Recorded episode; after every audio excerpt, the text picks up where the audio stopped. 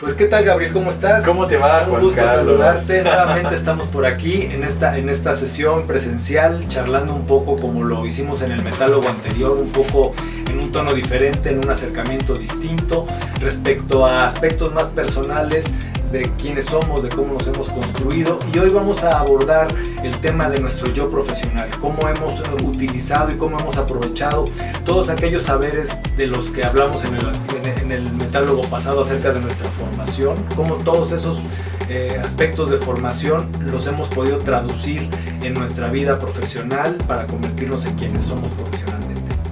Muy bien, así que ahí vamos. Adelante. Metálogos Aldir Plashta es un espacio donde se exploran temas significativos, desde la razón, la emoción y la conexión humana, yendo siempre más allá de lo evidente.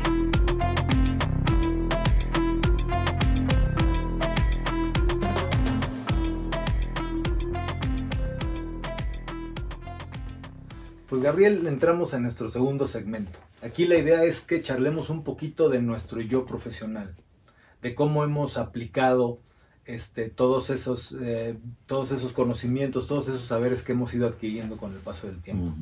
Y entonces pues te, te preguntaría cómo, cómo es tu, cómo describirías tu experiencia de ser terapeuta, es decir, eh, eh, obviamente brevemente, ¿qué, qué significa para ti el hecho de ser terapeuta, de, de- de- de recibir a una persona, de escucharla?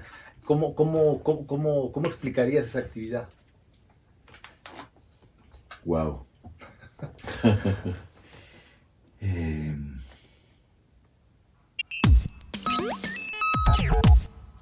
yo siempre percibí que, que cuando me encontraba con una persona que venía a pedirme ciertas cosas, en particular muchas veces que la ayude con algo, con lo que le estaba pasando en la vida, siempre sentí que de alguna manera, no sé cómo decirlo con palabras así que sean como bueno, no importa, yo como me salga, o sea, Claro. como, como que era como un acto como sagrado, ¿no? Como que era algo que tenía mucho sentido, algo que, que era en parte ciencia, en parte un arte, en parte arte, en parte mucho misterio, ¿no?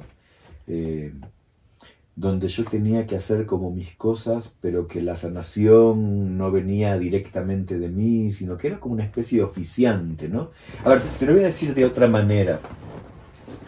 Yo lo que creo profundamente hoy, tal vez cuando empezaba en esto no, no, no me daba cuenta, yo lo que creo es que hay una figura que acompañó a los seres humanos desde el comienzo de los tiempos y probablemente lo continúe acompañando por el resto de los tiempos. O sea, en cada época de la historia humana siempre había una figura que oficiaba de sanador y durante varios milenios esa misma persona también oficiaba las ceremonias que tenían que ver con la espiritualidad del grupo, ¿no? Eh, aquí en México puede ser el chamán, Claro. en muchas tradiciones, antiguamente el chamán, ¿no?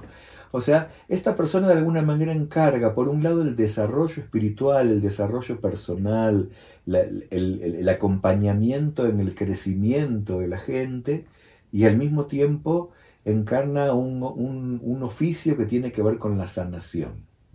Claro, en la antigüedad todas estas actividades estaban como indiferenciadas, juntas, unidas en una sola persona. Como tú sabes, porque nos lo enseñó tu amigo Wilber, eh, con el advenimiento de la modernidad, ¿no? se separaron estas distintas áreas de conocimientos. Ahí apareció el sacerdote por un lado, que reinaba en la espiritualidad, el médico por otro, científico, que reinaba como en el mundo de la, de la biología, de la materia, ¿no? mientras que el sacerdote se ocupaba del espíritu. Y, y entonces luego el médico se subdividió en psiquiatras, y luego aparecieron los psicólogos, y luego aparecieron los coaches, y antes estaban los counselors o los consejeros. Ya. Fíjate como cada poquitos años surge un nuevo rol. Mis estudiantes muchas veces me preguntan, ¿qué diferencia hay entre un terapeuta y un coach? En la universidad, cuando enseñaba en la universidad, me preguntaban qué diferencia hay entre un psicoanalista, un psicólogo, un psiquiatra, un counselor, un consejero. A ver, por supuesto que todas estas diferencias tienen distinciones que aportan algún sentido. Pero lo que yo hoy siento profundamente es que independientemente de cuál es la vestimenta que nos pongamos, y en cada época histórica las vestimentas son distintas, y las vestimentas también van a ir evolucionando con el largo del tiempo, pero lo que más me importa hoy es reconocer, lo que más siento y que expresa mi trabajo, es reconocer esas raíces, ¿no? Como si yo fuera como una encarnación en este momento y en este lugar del mundo, una rama más de este árbol milenario que tiene muchas ramas, que expresa esto que viene expresando desde el comienzo de los tiempos. La sanación, el sentido de la vida, la espiritualidad, el desarrollo, el crecimiento, el acompañamiento de los seres humanos en este misterioso camino de la vida. ¿no? Por ejemplo, eh, entiendo que tu, que, que tu relación con el otro tiene que ver con ayudarle a él a encontrar su verdad, porque supongo que el propósito no es decirle normativamente, no, no es que lo que te pasa es esto y lo que tú tienes que hacer es aquello y lo otro, que probablemente sí. Ya pasé por eso cuando era muy jovencito. Pero ahora eso es, eso es con relación a él, pero ¿qué, qué queda en el terapeuta? O sea, ¿qué, ¿qué, significa la sesión para el terapeuta? O sea, el, el, el, el paciente, coachí, consultante, como cada quien le quiera llamar, va descubriendo sus propias verdades, se topa con pared, da un avance, evoluciona, involuciona y, va en un camino. ¿Cómo es, cómo experimento, qué, le pasa al terapeuta? Al terapeuta, a mí me, me, alegra cada pasito que da mi consultante, me alegra cada pasito en la sanación, en el darse cuenta, cada me alegra, me alegra el alma, me da satisfacción. O sea, de entrada lo que yo te quiero decir es que yo no me considero ni que sé mucho más, ni que estoy mucho más sano, ni que soy en nada distinto a cualquiera que viene a trabajar conmigo, ¿no? A veces a lo sumo me puedo sentir como algún hermano mayor, ¿no? Como alguien que tiene un poquito más de experiencia en algunas cosas y puede darse cuenta cuál es el mejor camino para lograr ciertas cosas, ¿no? Pero básicamente lo que me importa mucho a mí es el contacto humano. Me da mucha satisfacción cuando de verdad se produce contacto. Que no es algo muy frecuente en la vida. Las personas, y más en esta sociedad moderna, eh, vivimos muy aisladas, somos muy individualistas, más después de la pandemia, todo el home office, el trabajo online, ¿no? Por eso las sesiones online no me resultan tan, tan satisfactorias, el trabajo online con grupos no me resulta tan satisfactorio como el encuentro persona a persona, ¿no? Como lo estamos teniendo ahora nosotros. me da mucha satisfacción el encuentro. Y me importa que la persona, cada vez que se da cuenta de algo, cada vez que conecta con un sentimiento de verdad, cada vez que sana alguna herida, eso me da mucha satisfacción y mucha alegría. Mm. Cuando, cuando, cuando, yo, cuando un escritor, cuando escribes, tienes una mala tarde, pues no te sale ni un renglón, no te sale ni un párrafo y estuviste dándole vueltas al papel, pero no mm. funcionó. Mm. Pero yo tengo la impresión de que un terapeuta no puede tener una mala tarde, porque está ante una persona que le están pasando cosas en ese instante. Mm. O sea, ¿cómo, cómo, cómo, cómo tener puras buenas tardes? No lo sé, no sé, no sé. No, no, no es verdad eso, ¿eh? Por lo menos en mi experiencia, las malas tardes o las malas mañanas o las malas noches o sea, son como, como cualquiera, ¿no? O sea, por supuesto que tenemos los terapeutas que entrenarnos en disociar, ¿no? Y, y, si, y, si, estamos personalmente muy conmovidos o muy enojados o muy tristes por cualquier cosa que nos pase en, lo, en, el, en la vida personal, podemos disociarnos y tenemos como un entrenamiento en poder como oficiar nuestro oficio, ¿no? sin que se vea tan contaminado. Esto es lo que nos enseñan en la universidad y lo que nos entrenamos.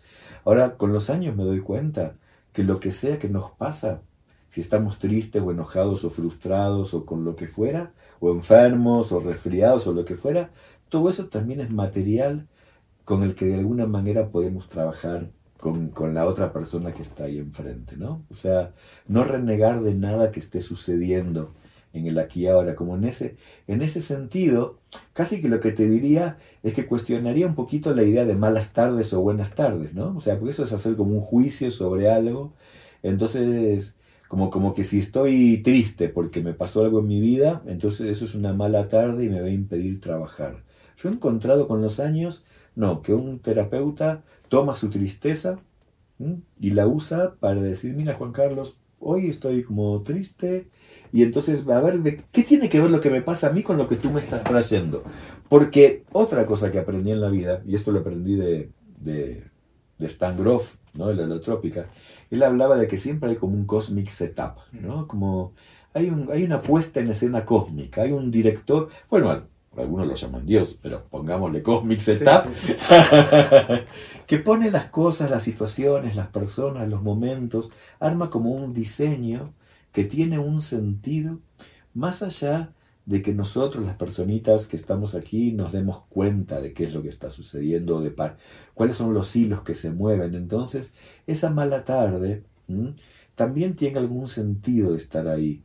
Y también tiene algún sentido que esa mala tarde coincida con tal persona que viene a consultar y no con otra, ¿no? O sea, como que hay, hay algo ahí que... Eh, eso, porque eso es justo también, ya conforme se desarrolla la charla, que, pensaba, si realmente nosotros, que yo pienso, no, bueno, en mi caso sí, una vez más influido por Wilber y demás, yo sí creo en la totalidad como una totalidad. Y si mm. eso es una totalidad, entonces este momento...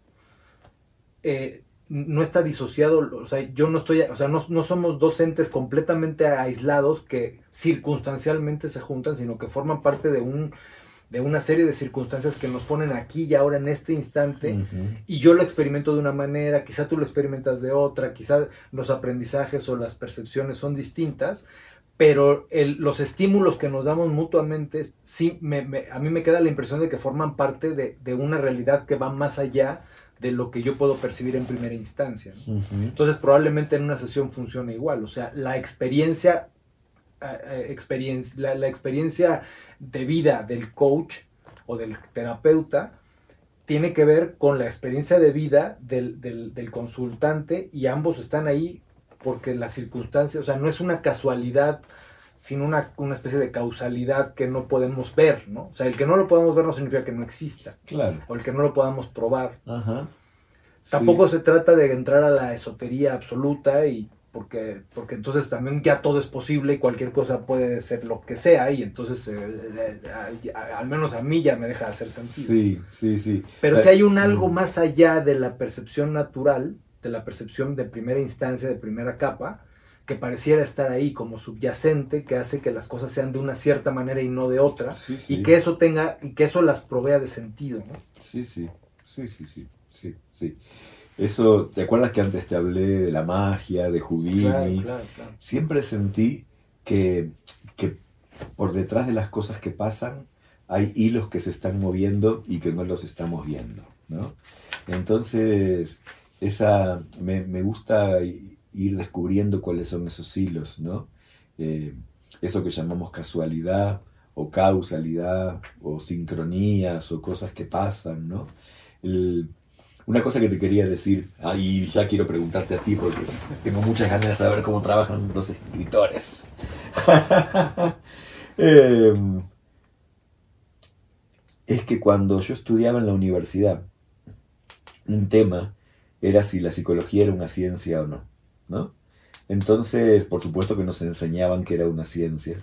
Y yo ya desde mis 20 años yo me había dado cuenta que no era una ciencia, ni a palos, por más de que trataran de enseñarme y de, justificar de por qué la psicología era una ciencia, es imposible que sea una ciencia. Bueno, habría que hablar largo. Sí, sí, habría que hablar largo, pero bueno, a mí es mi apreciación, no importa tampoco que sea ni La, te voy a decir, ni la filosofía me lo parece y no la desmerece, o sea, la filosofía a mí, desde mi percepción, tampoco es una ciencia. Pero más vale, obvio que no, claro.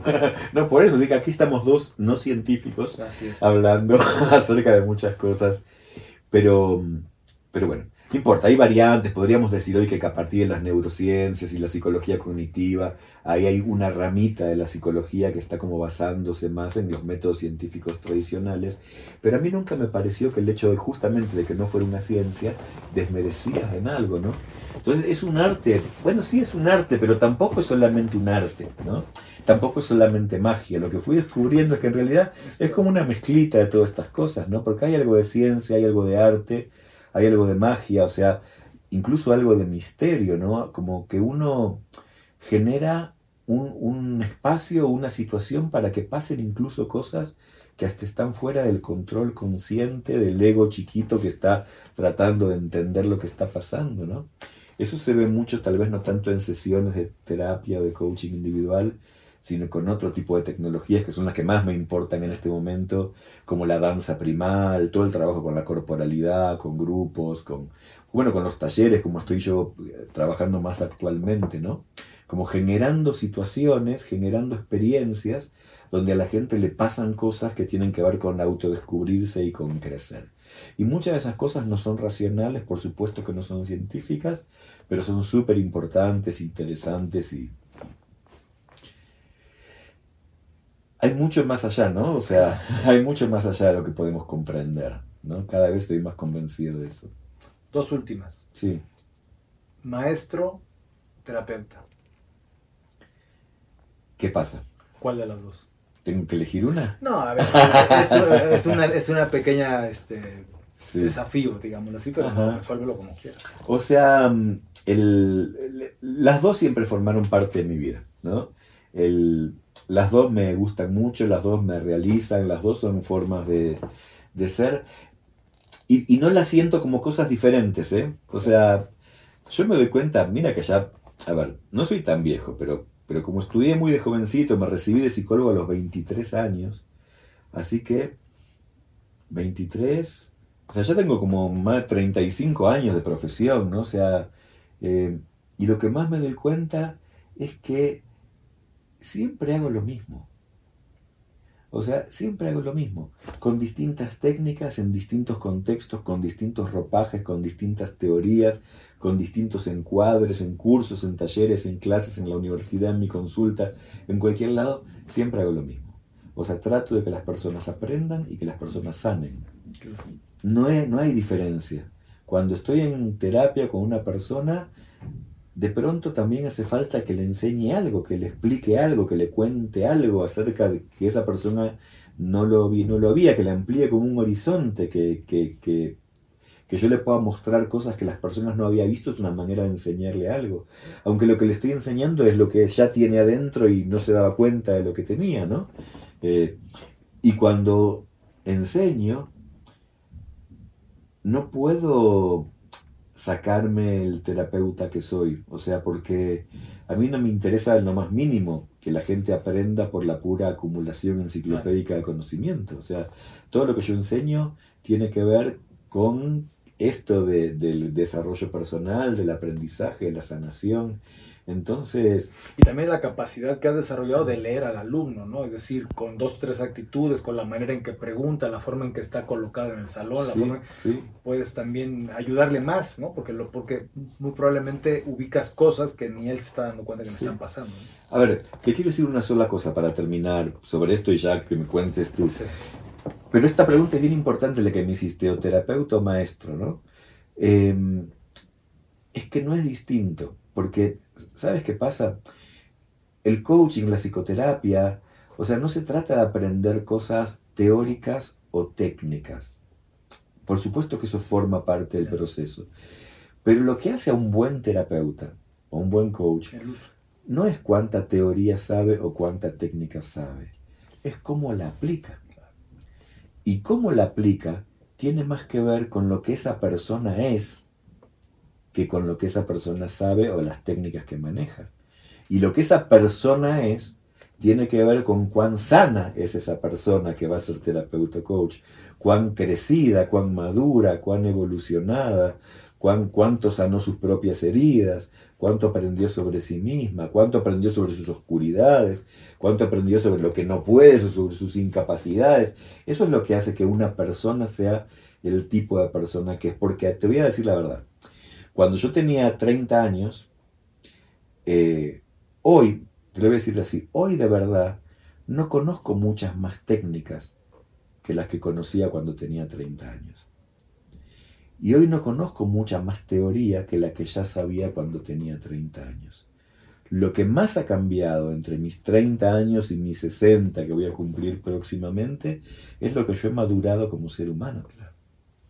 Entonces cuando yo enseño, y aquí cierro con esto, Cuando yo enseño, no me importa que mis estudiantes aprendan contenidos, aprendan que, me importa que mis estudiantes aprendan contenidos, aprendan técnicas, se sanen y crezcan. Entonces va todo junto. Sí, que sean mejores seres humanos para que eso, se, se traslade en la terapia. Y, y, bueno, ya ahora sí la última, pero de la mano con lo que estás diciendo.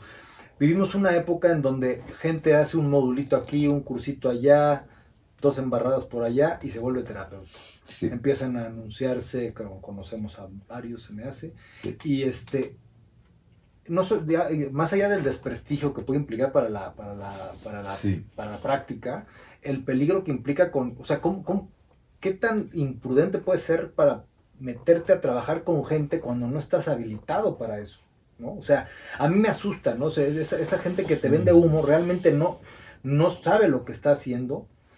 Y, ahora es muy fácil, o sea, no es fácil ser terapeuta en el sentido de que si tienes que ir a la universidad, estudiar psicología, eso, esa es una barrera. El poder estudiar coaching casi por correspondencia en 15 minutos, sí es un peligro. O bueno, al menos así lo visualizo. No sé cuál sea tu opinión de, ese, de, esa, de esa oleada cada vez mayor de coaches que salen de algún sitio. Sí y que, y que van a atender a gente. Entiendo que puede ser, bueno, mejor tú Sí, mira, la, verdad que esto daría para hablar una hora entera, pero voy a tratar de resumirlo en un par de puntitos. Eh, a mí también me preocupa y también entiendo que, que, que, que puede surgir daño de esto, ¿no? Pero por otro lado, también pienso que mi profesión y te voy a preguntar lo mismo luego con la tuya, que mi profesión está en transición, o sea, está por cambiar, o sea, em, el mundo está cambiando demasiado rápido, el mundo se está transformando demasiado rápido como para que un psicólogo hoy pueda trabajar como trabajaba hace 30 o 40 años atrás. ¿no? Cuando yo era adolescente y cuando yo empecé a estudiar en la universidad y me empecé a formar como psicólogo, lo normal era que hiciéramos terapia tres sesiones semanales de una hora. ¿sí? Luego fueron dos, hoy lo usual es una en Argentina. Cuando voy a dar coaching o terapia en México, ningún mexicano se le ocurre la idea de que una persona puede estar en terapia una vez por semana durante un par de años. O sea, vienen a pedirme coaching y, nadie que me consulta se imagina que va a estar conmigo más que cinco o seis veces. ¿No? Seis encuentros. Entonces, estamos en una transición. Y como estamos en una transición, yo no puedo saber qué es lo que va a venir después. O sea, yo tengo una formación muy tradicional. Pero entiendo, bueno, muy tradicional ya te darás cuenta que no, pero dentro de lo que no. es tradicional es muy tradicional, ¿no? Pero como la cosa está cambiando tan rápido, no sé qué es lo que va a venir después. Eso, eso como me hace relativizar mis juicios sobre estos cursos cortos, como que la formación hoy sin duda no es la misma que era antes y tal vez no sea la misma que va a ser en el futuro. Pero el otro elemento que también quiero incorporar es que cuando yo me recibí de psicólogo y empecé a atender, tenía 23, 24 años. Era un pendejo con todas las letras. ¿sí? Y tampoco entonces, por más que había pasado por la universidad, era un gran terapeuta. O sea, el hecho de haber pasado por la universidad no significa que seas un buen terapeuta. Y el hecho de que hagas cursos cortos no significa que seas un mal terapeuta. Y también como hay algo que maneja los hilos que no somos nosotros, cada persona recibe la ayuda de quien la pueda recibir en el contexto y en la forma. Entonces, la verdad que si bien me preocupa, no, no es un tema que me deje sin dormir. O sea, creo que, que como que no soy partidario de hacer muy, un juicio muy severo sobre esto, porque los mecanismos de ayuda son muy inciertos, muy amplios, o sea, eh, de pronto muchas personas experimentan que no es un terapeuta diplomado el que te va a ayudar. De pronto es un amigo, de pronto es el sacerdote, de pronto es la camarera que te atiende todos los días en tu bar donde vas a tomar el desayuno y que te da una charla que te hace pensar ciertas cosas. De pronto es una novia, un novio, un amante, un hijo, una hija que te plantea cosas que te... De pronto es un accidente, es una enfermedad, es la enfermera que te atendió mientras estabas internado en un hospital. O sea, como que la sanación que necesitas puede venir de lugares tan, tan, tan distintos, ¿no? Yo enseño y formo a muchos terapeutas y coaches y, a veces me doy cuenta observándolos trabajar. Espero que no me escuche ninguno de mis estudiantes.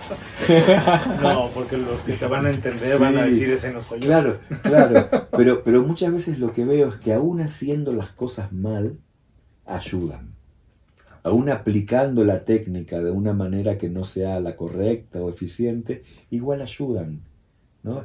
Por eso no tengo un juicio tan severo sobre todas estas cosas. Por supuesto que no me gustan, por supuesto que me parece que es riesgoso. Claro, y sobre todo porque, mm. por ejemplo, aquí tú pones un ejemplo de alguien que con buena intención hace lo mejor que puede. Claro. Lo que pasa es que también hay mucha gente que es muy mercenaria, ¿no? Y que te da, por ejemplo, que, que se abre un canal de YouTube que construye una serie de videos llamativos respecto a que te va a dar prosperidad económica, o sea, se enfocan a cosas muy vendibles. Mm y después te construyen una serie de cursos y de cosas que te ponen hasta en riesgo financiero, si fuera el caso. O sea, te ponen en el riesgo de lo que te están vendiendo, ¿no? Ah, ah fitness. Y te ponen en el riesgo físico, ¿no? O de dietas y te ponen en el riesgo alimenticio, con tal de venderte un curso o de hacerte de, sin la preparación apropiada. O sea, en fin. Em, sí.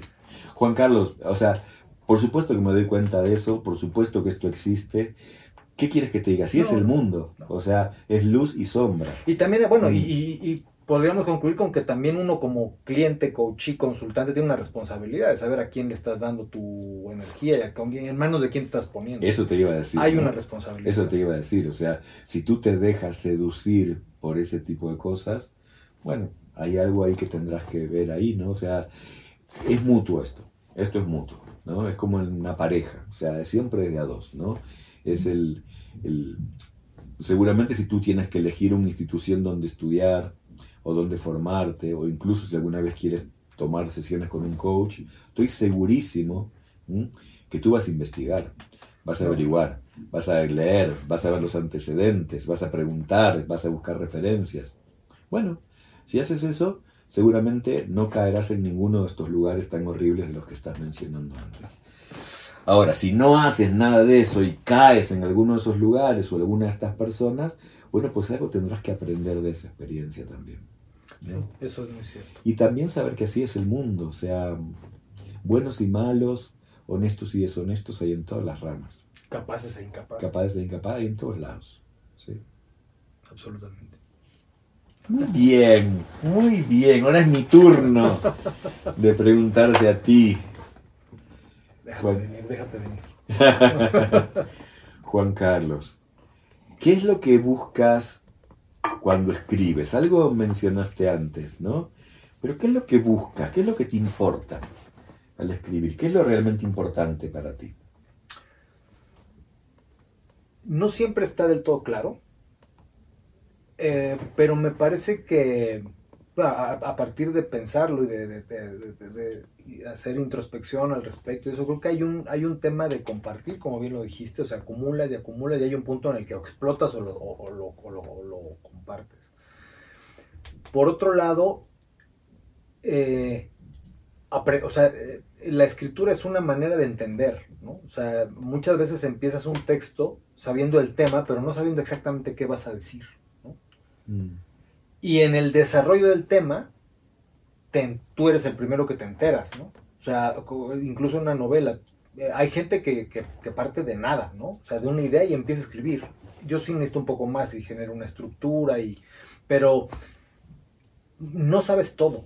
Y hay cosas que vas descubriendo. Y en ese descubrimiento tú también descubres cosas y también descubres enfoques y descubres cosas que no sabías que iban a emerger y no sabías que iba a aparecer. Mm. Entonces yo creo que lo primero que yo escribo es para, para, para yo saber, para yo conocer, para yo poner en orden lo que tengo en la cabeza, para entender. Mm, sí. Entender es una motivación súper fuerte para ti, ¿verdad? Sí, sí. Por eso, bueno, por eso estudiaste a los grandes filósofos, por eso la tienes a Williver del que hablaste antes.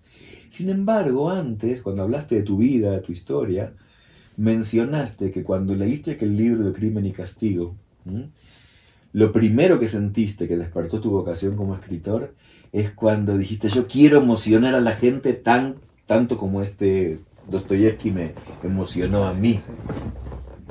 Entonces ahí hay algo, no es solamente entender el mundo. Claro, ahí por ejemplo es interesante porque fue algo intuitivo, o sea, no, no, eh, ahí lo que me... Es, es, muy buen punto porque lo que me movió no fue la parte intelectual, sino lo que me llevó es, es como, como tomar contacto con la emocionalidad, o sea, el, cómo, el cómo eh, con una construcción de palabras, porque ahí no hay ni imágenes, nada, con una palabra detrás de otra, te puedes trasladar a otro sitio y vivir las emociones y las sensaciones que está viviendo un personaje que no existe en teoría. ¿no? Y, esa, esa, esa, eh, es una forma de sentirte vivo, de sentir que estás experimentando algo que no habías experimentado antes y de alguna manera gratis, ¿no? O sea, porque no tienes que pagar las consecuencias que paga el personaje. Entonces, ah, claramente sí, yo creo que, particularmente en la, en la literatura, e incluso ahora que estoy trabajando ya de manera más formal un libro de no ficción, mm. sí me interesa que, el lector también conecte con esas, con esas, este, con esas vertientes, aunque le esté hablando de un tema relativamente teórico, de un caso más, eh, un, asunto más relacionado con la intelectualidad, o sea, una reflexión, sí hay un cierto interés de mi parte en que, en que, en que esa reflexión también se traslade a otras áreas, ¿no? Las, al área de la emoción, del sentimiento, de la intuición, ¿no? O sea, me parece que eso sí ha sido intuitivamente algo que me movió desde un principio sin que yo fuera demasiado consciente de ello. Sí, sin embargo, no, no, no siento que me contestaste ¿Qué es lo que te importa de provocar emociones en la gente? Así como Dostoyevsky te las provocó a ti, tan intensas, tan, tan viscerales, y tú quieres, decidiste, yo voy a hacer esto también con las personas. Y les voy bueno, es que, es que en ese momento no lo, o sea, es, es que, es que quiero que también vivan algo así, ¿no? O sea, y provocarlo yo, o sea, ser yo quien provoca esa emoción, no, no, no, no, no sabría cómo explicarlo racionalmente, porque no, no, no, no, no, no lo sabría hacer.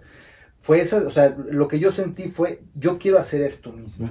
O sea, yo quiero poder... Eh, eh, o sea, en ese momento no lo pensé así, aunque ahora lo voy a decir, ¿no? Manipular las emociones de la gente para que sientan. Ahí ya estoy, fíjate, manipular las emociones de la gente para que sientan lo que yo quiero que sientan. Ahí ya es una actitud un poco diferente. No fue así como yo lo sentí, pero es una posibilidad. Sí, sí, sí, sí. Bueno, manipular tiene muy mala prensa, o sea, en nuestros días, pero manipular simplemente quiere decir hacer, no mover los hilos para que ciertas cosas pasen, ¿no? Manipular con las manos haciendo cosas. Entonces, generar situaciones, escenas, contextos, atmósferas para que las personas experimenten ciertas emociones que tú quieres que eso bueno, pero también es importante porque no, no, solamente es un aspecto emocional, ¿no? O sea, la, la, novela de Dostoyevsky no solamente relata un crimen, ¿no? Relata un crimen que está sustentado en todo un pensamiento. O sea, Raskolnikov no va a matar a la vieja solo porque se le ocurra, no es un asesino en serie. Él va a hacerlo porque se va a hacer justicia a sí mismo. y, se le, y se le complica porque aparece la sobrina. Porque si no apareciera la sobrina, él hubiese matado a la anciana sin ningún remordimiento, porque a eso iba, mm. ¿no? A robarla y a matarla, porque en su construcción mental él era un hombre joven, inteligente, capaz, con una vida por delante, pero sin las posibilidades económicas, mientras que ella era una usurera. Entonces, desde su perspectiva, quitarle el dinero para él hacer algo positivo por la humanidad está, justificaba su acto. Todo se complica porque después ya no es un acto, sino dos. Pero él hace esa sensación, o sea, ahí es lo que a mí me, me, movió y lo que me sacudió de la novela de Dostoyevsky. O sea, toda una construcción de ideas para sustentar un acto que una vez realizado no tiene las consecuencias que tú pensabas. Entonces para mí era doble, era la sensación, pero además la implicación ética y moral de las acciones. Que esa es la parte que, que, que Dostoyevsky tiene muy potente y que, y que a, mí, a mí me mueve y que lo logre o no lo logre es mi intención cuando escribo. Eh, esto es bien interesante, porque antes te iba a hacer una pregunta que ya me la has respondido, porque por un lado decías que te importaba entender el mundo, ¿no? Y trabajar con las ideas y hacer que las personas entendieran el mundo, reflexionaran. Pero habías dicho esto de mover las emociones, ¿no? Y en realidad con tu respuesta, lo que voy entendiendo es que, es que te importan varias cosas juntas al mismo tiempo, ¿no? O sea, que las ideas no están separadas de una, de una emocionalidad ni de una ética de vida, ¿no? Y que y a veces las ideas que, bueno, no sé, perdón que te hable un poquitín de mí, muchas de las ideas que más me emocionan son las que tienen una emoción que es una idea y una ética y todo al mismo tiempo. Y ahí como experimento como que ahí hay algo de, verdad, ¿no? Eh, Exacto, para mí es, es, o sea, ya eh, profundizando es eso, es la acción, pero también el significado de la acción en términos éticos, morales y, existenciales, ¿no? O sea, ¿qué significa para una persona hacer o no hacer un acto? Y, a mí me gusta eh, tanto leer como, como intentar escribir literatura que, que, que, lleve al lector ahí, ¿no? A cuestionarse, a cuestionarse sus propios actos, a cuestionar si lo que está haciendo el personaje, si es correcto, si es incorrecto, si él lo haría bajo una circunstancia, bajo no, porque también esa es otra, ¿no? Uno hace o no hace según el, contexto y las circunstancias, ¿no? O sea, yo en determinadas circunstancias no sé qué haría, ¿no? Entonces, eh, eh, a, veces tenemos como, tenemos como esa grandeza moral de decir, ah, yo nunca haría eso, o, hacer juicios y hacer descalificaciones así desde la comunidad del hogar, ¿no? Claro. Pero cuando uno está en esa situación, ah, pues eh, de, repente no es tan fácil. Sí. Eh, no sé, en una situación, un político, no, ser corrupto es, muy difícil, ¿no? Determinadas circunstancias. Que, podemos criticar porque es criticable, pero hasta qué punto puedo estar seguro que yo no haría lo mismo si estuviese ahí. Eso se ve en El asesino de muertos, ¿verdad? A, mí me interesa mucho ese, tipo de literatura. La literatura en donde te ponen, ponen los personajes en unas circunstancias en donde tú como lector estás, te, te lleva a cuestionarte. Eso sería, esa es la, literatura ideal que a mí me gustaría escribir. ¿Y, ¿Y lo tuyo es entonces arte, ciencia, magia? ¿Qué es escribir? Yo creo que yo creo que escribir en general, me parece que el, escritor lo que es es un es una especie de intérprete, ¿no? O sea, tienes la obligación de observar y después traducir metaforizando a partir de imágenes, a partir de historias, a partir de relatos, interpretaciones del mundo que permitan a otros entender, que permitan a otros mm. eh, observar diferentes puntos de vista. Entonces tu trabajo es ver lo que hay y traducirlo. Sí y, que otros eh, lo gestionen pues de la mejor manera que puedan. Es. Bien. Te quiero hacer una pregunta, Juan Carlos. Tengo dos imágenes y quiero que me, que me ayudes a, a relacionar estas dos imágenes. Por un lado tengo una imagen de ti escribiendo varias horas al día, todos los días de la semana, en tu escritorio que está muy cerquita de donde estamos ahora en este, en este lugar, ¿no? Una vida, por lo que conozco de ti, bastante metódica, ¿no? Con, tu disciplina, con tu organización diaria tus tareas. Y por otro lado, la otra imagen es la de todos tus personajes, ¿no? Que no están encerrados escribiendo en una habitación. O sea, son políticos, economistas, criminales, policías, femme fatal, recorren el mundo, van y vienen y hacen todas sus cosas interesantísimas en el mundo, ¿no? Bueno, yo creo que eh, es, es, una manera también de vivir esas experiencias que no vas a poder vivir en la... O sea, no podemos vivirlo todo, ¿no? Yo la, la, etapa larga que viví en, los bares, para mí era muy importante la observación, ¿no? Era, era, era un espacio como muy especial porque como que se concentraba un poco todo, ¿no? Tenías desde la buena persona, noble y tal, hasta el delincuente, ¿no? Y todos coincidían en un espacio y los veías moverse, actuar, etc. Y, obviamente para mí es muy claro que a mí no me toca vivirlo todo, ¿no? A mí me toca una postura más de observación y de reportar lo observado, ¿no? Interpretarlo. O sea, creo que ahí es donde viene el trabajo que va desde el genio hasta el que pues es artesano y hace lo que puede. Es, ese, proceso de ese, ese intermediario de traducir, de recibir y traducir. Hay quien lo hace brillantísimo y hay quienes lo hacemos como podemos. Pero en, ese trabajo está la... Deja que eso lo juzguen bueno, lectores. Eh, eh, el, asunto es que tu, tu, trabajo un poco como escritor es ese, es, es observar y traducir. Mm. Y, y como no voy a poder vivirlo todo, es esa observación y ese imaginar cómo sería y obviamente nutrirte también de, los, de los que han escrito antes que tú. Mm. te permite generarte una visión, una manera de entender, una forma de, ver las cosas y plasmarla en una historia donde no eres tú, pero sí eres tú, porque al final yo, yo, yo, creo que no soy ninguno, pero al mismo tiempo soy todos, ¿no? Entonces, es, eh, y ahí ya, bueno, ese ya viene la parte mía de cuando yo veo lo que escribí, digo, santo Dios, ¿no? Mira, como terapeuta, claro que yo te diría que tú eres cada uno de tus personajes. O por lo menos cada uno de tus personajes tiene, elemento, tiene algún elemento, es una vocecita que habla dentro de tu cabeza. Si no estuviera esa vocecita hablando dentro de tu cabeza, previamente a la escritura, no podrías escribirla, ¿no? O sea que cada personajito. Bueno, me llamó mucho la atención esto que dijiste, observar el mundo y traducirlo, porque ahí sentí un gran punto de contacto. Para mí tanto el observar, el observar el mundo como el buscar forma de traducirlos son como dos cosas muy, muy, ejes muy centrales también en mi trabajo. Yo también me siento como un observador del mundo. Y es, muy curioso porque no sé si a ti te pasa, pero a mí sí me ocurre que si yo voy a una reunión, yo no, nunca, o sea, ni siquiera en mi cumpleaños soy el centro de la fiesta, ¿no? O sea, normalmente tomo una actitud mm. lateral y observas, analizas, ves los movimientos, quién fue a dónde, por qué, qué dijo, cómo lo dijo, cómo se sentó, eh, si bebió mucho, si bebió poco. Eh, mm. y, no tanto por eh, porque podría ocurrir, ¿no? Por juzgar, pero no tanto por juzgar, sino por por ver qué está pasando, ¿no? O sea, como... Tu forma, tu naturaleza.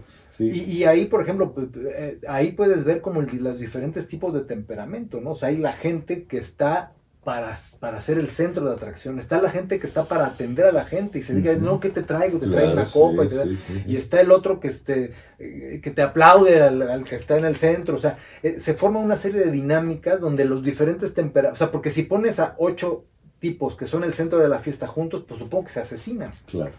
Cada quien tiene que asumir un rol para crear el entorno. Bueno, me doy cuenta, como lo estás diciendo, incluso con el énfasis en que lo dices, que te encanta ser el observador de esto, porque solamente observando puedes descubrir cómo funciona.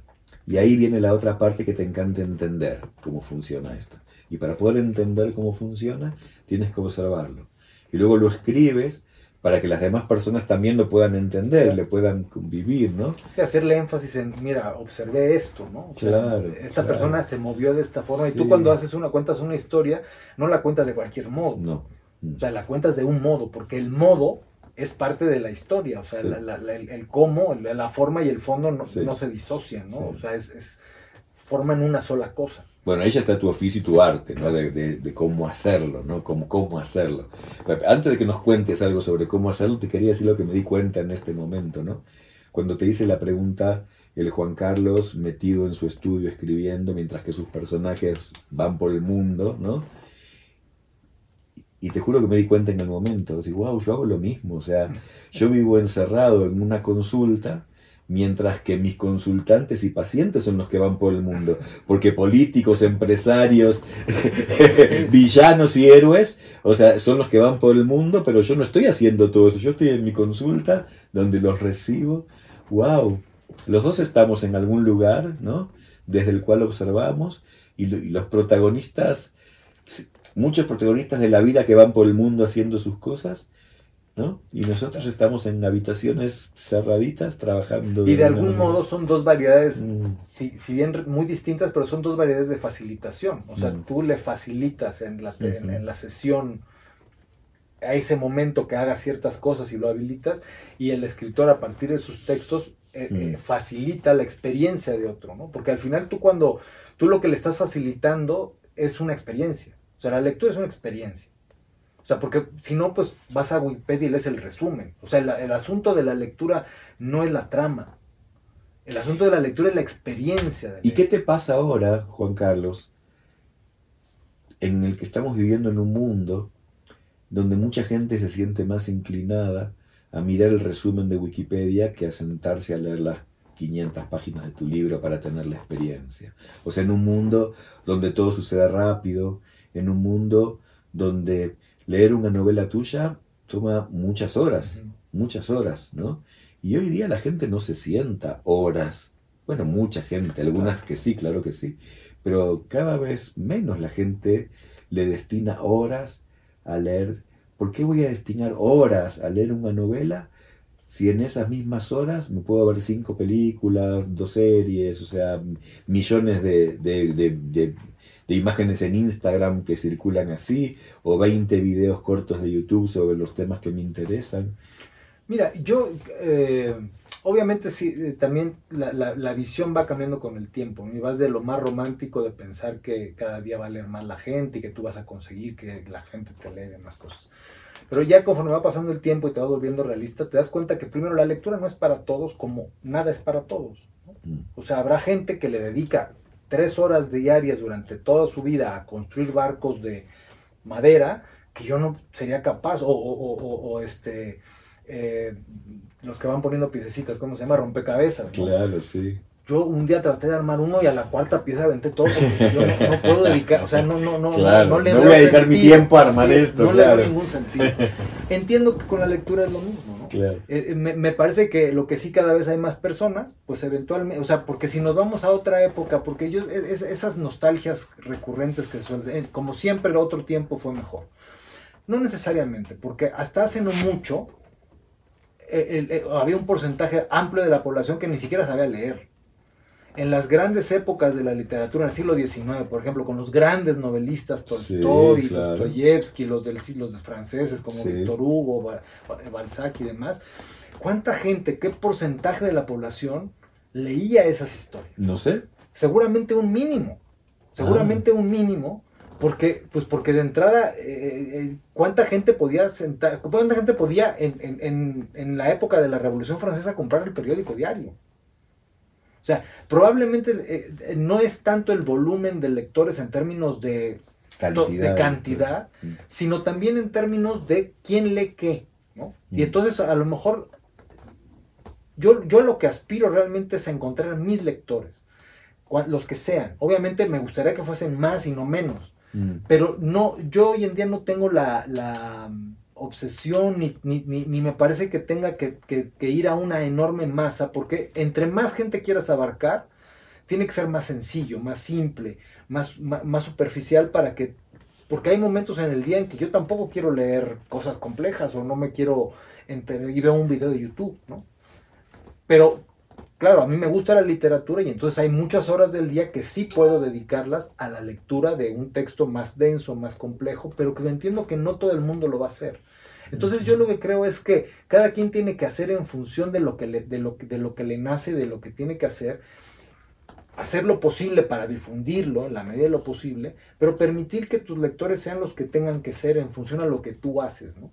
Y a veces esa, o sea, ese, ese, ese reajuste de ruta para mí ha sido importante, porque en algún momento tú crees, yo pensaba que lo que tienes que hacer es entrar a las grandes, a las grandes, este, editoriales a hacer grandes volúmenes y vender muchísimo y tal, pero no necesariamente ese es el camino. Y si lo y si lo será será pues porque circunstancialmente, pero no es la al menos para mí no es la meta. La meta es yo hacer lo mejor que esté en mí para que quien me tenga que leer lo haga, entendiendo que no necesariamente la literatura y la lectura de, de, pero a lo mejor influyes, porque a lo mejor te lee alguien que después hace una serie de Netflix que, que lleva algo de lo que tú tienes y, lo, y, y, se, y, se, y se comparte, ¿no? Entonces, mm, no, para mí hoy en día no es tan problemático y que no creo que la literatura se acabe porque el ser humano necesita contar historias y porque cada medio tiene su tiene su punto, ¿no? O sea, lo que puedes contar en imagen tiene una eficacia, una efectividad, una rapidez, pero también es mucho más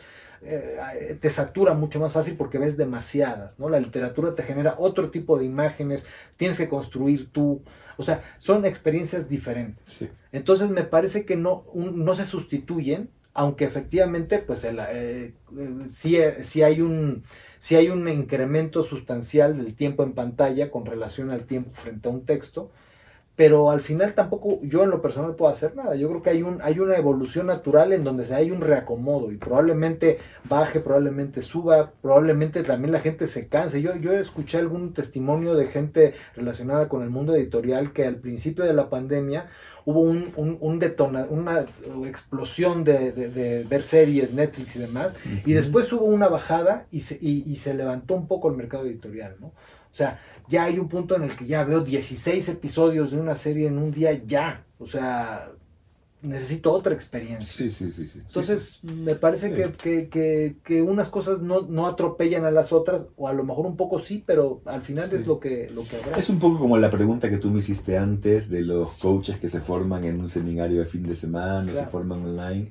O sea, como un poco todas estas, todas estas formas nuevas, de narrativas nuevas, incluso de Instagram, de cosas que... Claro, muy y no, TikTok o todas estas cositas que existen me, hacen acordar a eso. Y la respuesta que tú me das, ¿no? Como, bueno, está todo ahí y, y tú tienes tu lugarcito ahí y si tú eres el que eres, o sea, vas a seguir siendo el que eres y haciendo lo que haces. Y, es importante no perder de vista que particularmente las grandes editoriales son negocios. O sea, ellos se dedican a vender libros, no a promover la literatura. Entonces ellos lo que buscan son productos que se vendan fácil y que se digieran y que la gente pueda estar... O sea, la, cantidad de novedades que salen mensualmente eh, son imposibles de seguir. Claro. Y por supuesto que de pronto yo me encuentro con libros y digo, bueno, pero o sea, este papel no debió de haberse usado para esto, ¿no? Pero bueno, al final es parte de un mercado, ¿no? Y, al pertenecer a un mercado, pues tú tienes que tomar decisiones respecto a qué quieres hacer. ¿Quieres abarcar a muchos clientes? ¿Quieres irte a un nicho? ¿Quieres...? Eh, y, además está sujeto a muchos otros eh, condicionamientos que no, que no necesariamente dependen de ti. Entonces, para ir cerrando, sí. el el mundo es enorme. Los hilos que se mueven son infinitos. No manejamos todos los hilos. Tú haces lo tuyo, yo hago lo mío. Los que resuenan con eso se mueven ahí como con nosotros. A ti te leen, a mí vienen a mis talleres o me consultan o vienen a mis clases. Y resonamos con eso, pero al mismo tiempo creo que coincides en que así como yo te decía antes, que el oficio de la terapia está como en transformación porque el mundo está cambiando, lo mismo está pasando con la literatura. O sea, narrativas va a haber siempre, así como este hombre que yo te decía, hombre o mujer hay que decir ahora, ¿verdad? Que, que conciliaba la sanación y el desarrollo personal y la espiritualidad existió desde siempre, también esos hombres contaban historias, ¿no? También podríamos decir que esto de narrar historias siempre estuvo en la historia de la humanidad y probablemente siempre sigue estando en la, en, en la humanidad cuando me gusta mucho cuando vengo a México, en particular, en una de las noches de los talleres hacemos una fogata, ¿no? Porque lo hacemos justamente en, la casa de una amiga, Claudia Sabiñón, que tiene esa posibilidad de hacer en su, en su jardín una, una enorme fogata. Y el grupo se reúne alrededor de la fogata y compartimos ciertas cosas que tienen que ver con lo que estamos trabajando en el taller, ¿no? Y apenas empezamos la fogata al anochecer y el grupo se pone ahí en ronda, siempre me pasa lo mismo, ya van varios años, me viene como una emoción, porque en ese momento siento esto que te comenté antes, que de verdad estoy encarnando ese personaje que desde el origen de los tiempos ¿sí? se para con un grupo de personas y hacemos un círculo de palabras alrededor de una fogata donde también hacemos narraciones. ¿sí? Y me agarra como una sensación ahí muy esperanzadora, la verdad, porque te digo que en ese momento siento, bueno, todo está pasando muy raro hoy en el mundo, pero mientras siga habiendo un grupo de personas que se sigan reuniendo alrededor del fuego para hacer un círculo de palabras, compartir, escuchar narraciones y compartir con todos, como que la humanidad tiene tiene una esperanza. Y ahí me agarra ese sentimiento de esperanza que otras tantas veces no me viene, ¿no? Pero en ese momento sí me viene, ¿no? La narración, las personas, el fuego y el contacto ahí, ese círculo alrededor, para escucharnos, para escuchar historias y para compartir como lo que nos va pasando. Ahora, yo con relación a lo que dices del cambio del mundo, sí, sí hay algo que sí me inquieta y es el que el que, el que se, haya, se haga una pequeña, una idea que además yo creo que hay ciertas élites que no la comparten y por eso son élites, de que no importa tanto cómo lo hagas y que la técnica no importe, que el trabajo no importe, que todo un poco ah, como salga y un poco eh, eh, como, quitarle, como quitarle peso al, trabajo cuidadoso, ¿no? Y creo que eso sí, este, eso sí es algo que puede, que puede demeritar, ¿no? O sea, el no, el no comprometerte con lo que estás haciendo, lo que sea que te toque hacer, y hacerlo al 100% en lugar de simplemente cumplir. Me parece que esa parte sí, eh, no sé si, si, si, no estará ocurriendo un poco, ¿no? O sea, el tema de, darle demasiado peso al ocio, no, no, sé exactamente cómo decirlo, pero sí mm. siento que hay un, un debilito, o sea, un... Eh, sí, quitarle peso al, al al, oficio en sí, al que sea, ¿no? O sea, al hacerlo con cuidado, el ponerle, el, o sea, que de algún modo te tiene que apasionar para que seas capaz. Cuando, cuando solo haces trabajos alimenticios, pues es muy complejo que te comprometas a ese grado, ¿no? Y yo creo que ahí es una parte de lo que, ojalá que la humanidad gire hacia un poco hacia ahí, o sea, volver a hacer no lo que tienes que hacer para ganar dinero, sino lo que, lo que, lo que existencialmente la vida te pide. ¿No? porque a lo mejor haya un destino, sino porque la manera de realizar, o sea, de, que tu experiencia de vida sea satisfactoria es haciendo lo que te nace hacer. Pero claro que no siempre es fácil cuando tu actividad no está premiada culturalmente y económicamente. Ahí se vuelve complejo eh, comprometerte al 100 porque, pues porque de qué vas a vivir, ¿no? Porque pertenecer a la sociedad también tiene costos. Sí, sí, sí. Todo esto me da que, que es como un puente para otro de los episodios que vamos a, conversar que tiene que ver con los secretos del oficio, ¿no? Los entretelones del oficio. Cómo es que hacemos lo que hacemos, ¿no? Exactamente. Pues bien. Gracias. No, al revés, gracias. Y bueno, pues ponemos, ponemos punto final a este segundo segmento.